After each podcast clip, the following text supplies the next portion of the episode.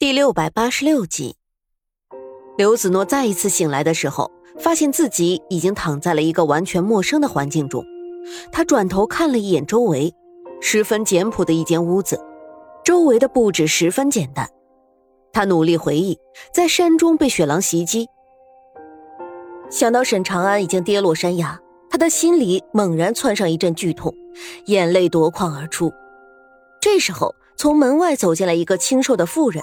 手里端着一碗清粥，看到刘子诺醒来了，立刻笑着说道：“谢天谢地，姑娘，你可算是醒了，快别哭了，不要害怕了，你现在已经安全了。”那个妇人一边说着，走到床前，拿起旁边的帕子为他拭泪，看上去十分和善。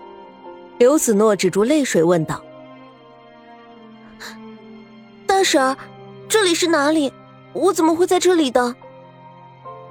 这里是郑家庄。前日里你在山里差点被狼给吃了，是我儿子长生正好经过，救了你，把你背了回来，连夜找来村里的郎中来为你包扎伤口，这才救了你的命呢。那妇人正说着，听到院中有脚步声传来，立即起身朝着门口喊道：“当家的！”长生，你们快来啊！这姑娘醒了。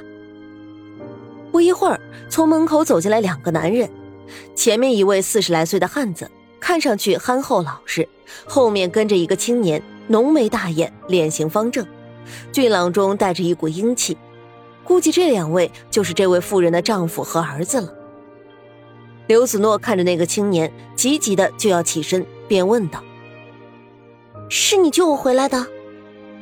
那青年脸色微红，赶紧说道：“你别动，你身上还有伤，现在不能乱动。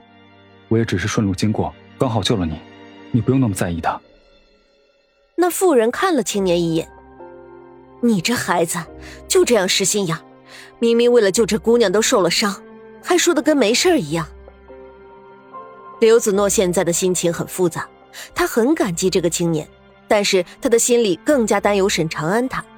终于问道：“你就只救了我一个人吗？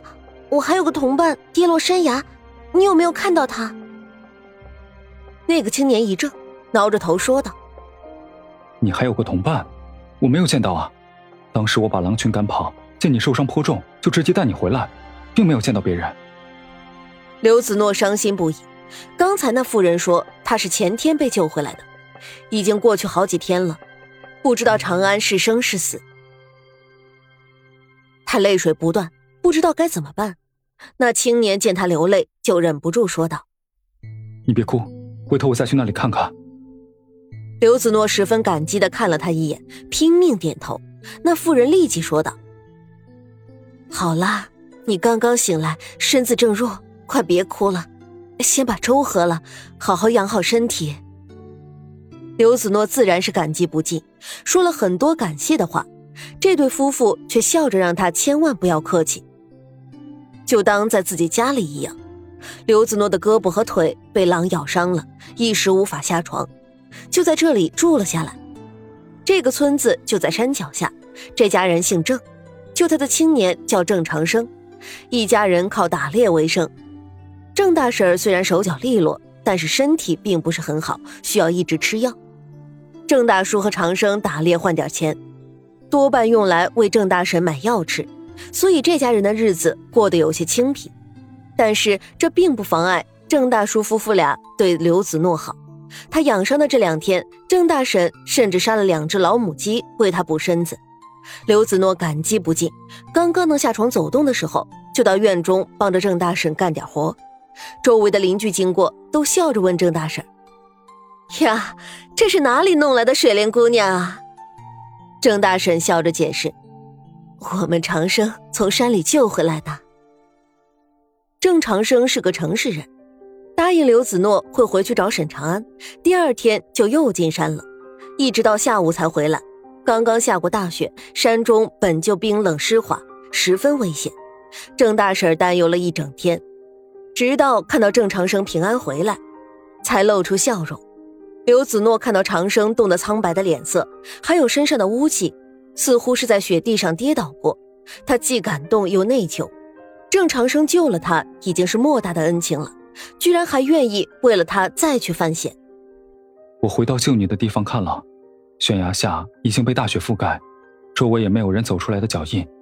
刘姑娘，你的那个朋友怕是凶多吉少了。郑长生有些愧疚的说道，仿佛不能救他的朋友是他对不起他一样。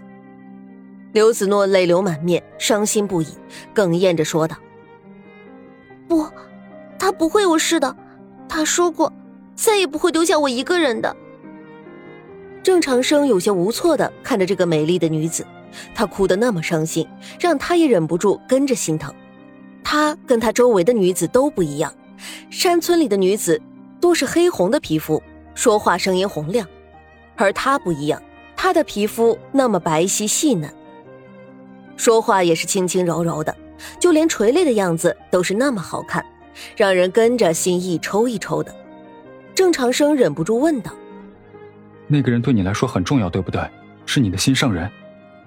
刘子诺默默的点了点头，然后说道：“是的，他对我很重要，比我自己的命都重要。”郑长生只觉得有些心酸，同时又有一些羡慕，可是他什么都没有说，只是细心的照顾着他。帮他请郎中查看伤势，给他讲打猎的趣闻，逗他开心。日子一天天过去，刘子诺的身体慢慢恢复了。他在晚饭的时候再一次表达了自己的谢意，然后委婉的表达了一下自己是时候离开了，以后定然会来报答他们的。郑长生怔怔的看着他，眼中是不舍。现在外面天寒地冻的，你还是再养养身子吧。刘子诺十分感激的看了他一眼，然后说道：“在这里打扰你们太久了，实在不宜久留了。”这时候，郑大婶突然重重的放下筷子，一向和善的面容突然淡了一下，说道：“姑娘，自从长生把你救回来，一直尽心尽力的照顾你，相信你也看到，我们家也没把你当成外人。姑娘，你就留下来吧。”刘子诺一怔，似乎不太明白郑大婶的意思，疑惑的问道：“留下来，郑大婶，我以后还会再回来的，只是现在我要出去找我的朋友，必须要离开了。”郑大婶见他拒绝，突然冷下脸色，直接说道：“你那个朋友怕是你的相好吧？受了伤，滚落山崖，就算是摔不死，肯定也冻死了。”你就别抱什么希望了，我们家穷，也不嫌弃你跟过别人。这两天找个黄道吉日，就跟长生拜堂成亲吧。刘子东脸色变得煞白，怔了半天才说道：“他是死是活，我都要亲自确认才算的。郑大婶，我真的十分感激你们这段时间对我的照顾，但是有些事，请恕子诺无法答应。”说完，他就立即转身回房间了。娘，你说什么呢？这样的事情怎么好勉强？郑长生看着刘子诺的背影，懊恼不已，赶紧阻止自己的娘继续说下去。郑大婶在家做主惯了，见自己的儿子居然当众反驳他，立即火冒三丈：“我哪里说错了？要不是你救了他，他现在连命都没有了，他为什么不能嫁给你？”郑长生面带涨红，却还在竭力辩解着：“我当初救刘姑娘也不是为了娶她，您这样把我当成什么人了？”